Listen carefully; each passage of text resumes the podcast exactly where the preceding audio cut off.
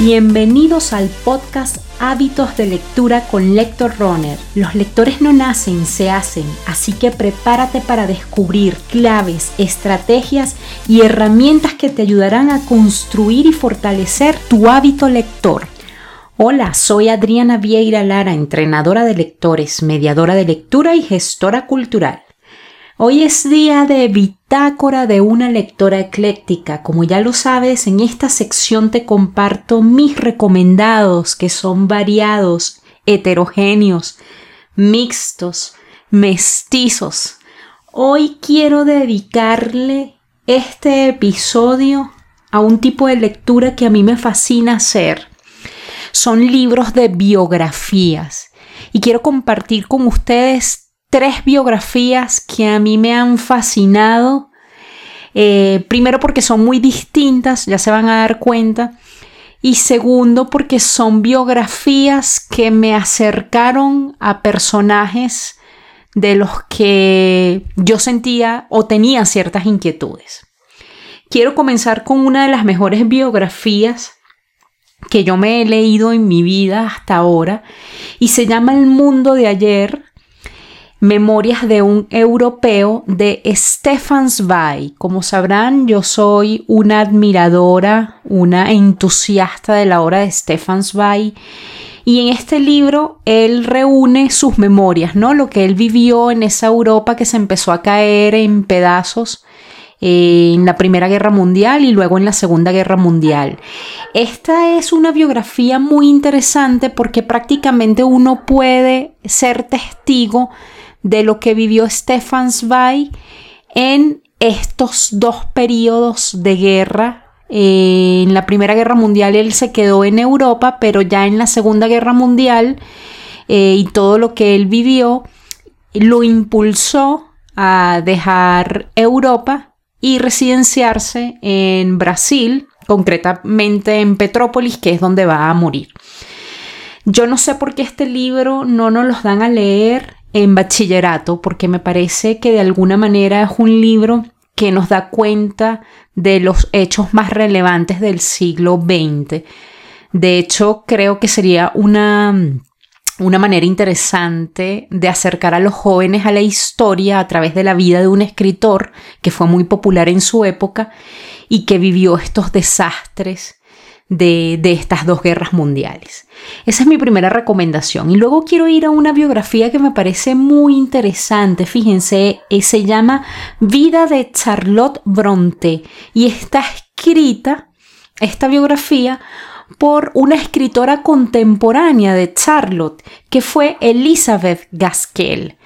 Entonces, lo primero que debo decir de esta obra es que esta obra fue un encargo que le hizo Patrick eh, Bronte a Elizabeth le dijo, mira Elizabeth, me, gustaría que de alguna manera hicieras un libro que explicara a mi hija Charlotte.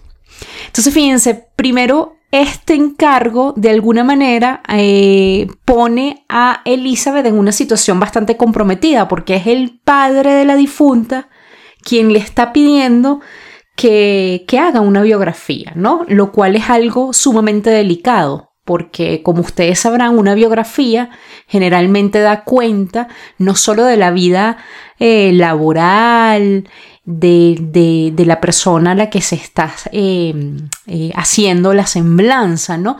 Sino que además de eso, una biografía incluye temas personales y de la vida íntima del personaje al que se está aludiendo, ¿no? Entonces aquí Elizabeth tuvo que ser bastante eh, delicada y refinar ciertos detalles porque fue un encargo del papá de, Charlotte.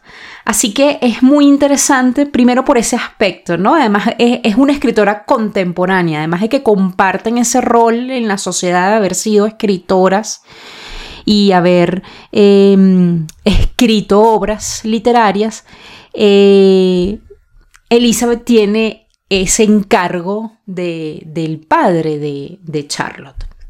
Además de eso, otra cosa que lo hace interesante es que es una biografía escrita no en una distancia histórica que suele haber. Eh, es decir, no es lo mismo escribir una biografía de un personaje que no compartió vida, historia con el escritor. En este caso es muy interesante porque ellas forman parte de la misma época. Entonces, eh, de alguna manera, eh, hay elementos eh, que de pronto nosotros no podemos descubrir en biografías en las que el que hace la biografía, el que quien escribe la biografía, es de alguna manera está distante de ese tiempo sobre el que está escribiendo.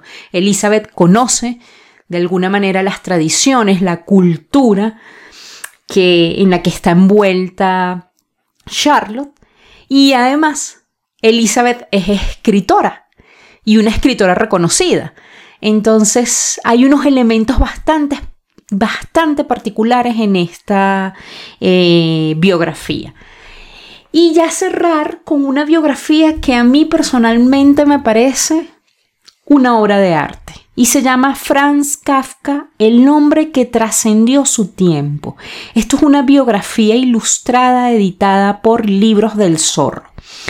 Y fíjense que esta biografía estuvo eh, a cargo eh, los textos eh, de Radek Malí y las ilustraciones de Renata Fusikova, que decirles que es impresionante cómo Renata capta el tiempo, cómo nos sumerge en esa época, en esa psicología y personalidad y esa personalidad tan compleja de Kafka. Decirles que todo el libro está invadido de ilustraciones en tinta negra. De verdad que es un deleite para los sentidos. Y además, este es un libro que Mm, más allá de acercarnos a la vida de Franz Kafka y a su tiempo, nos acerca también a su obra. De hecho, hay un recorrido muy interesante a través del contenido de su obra, de manera muy esquemática, de manera muy visual.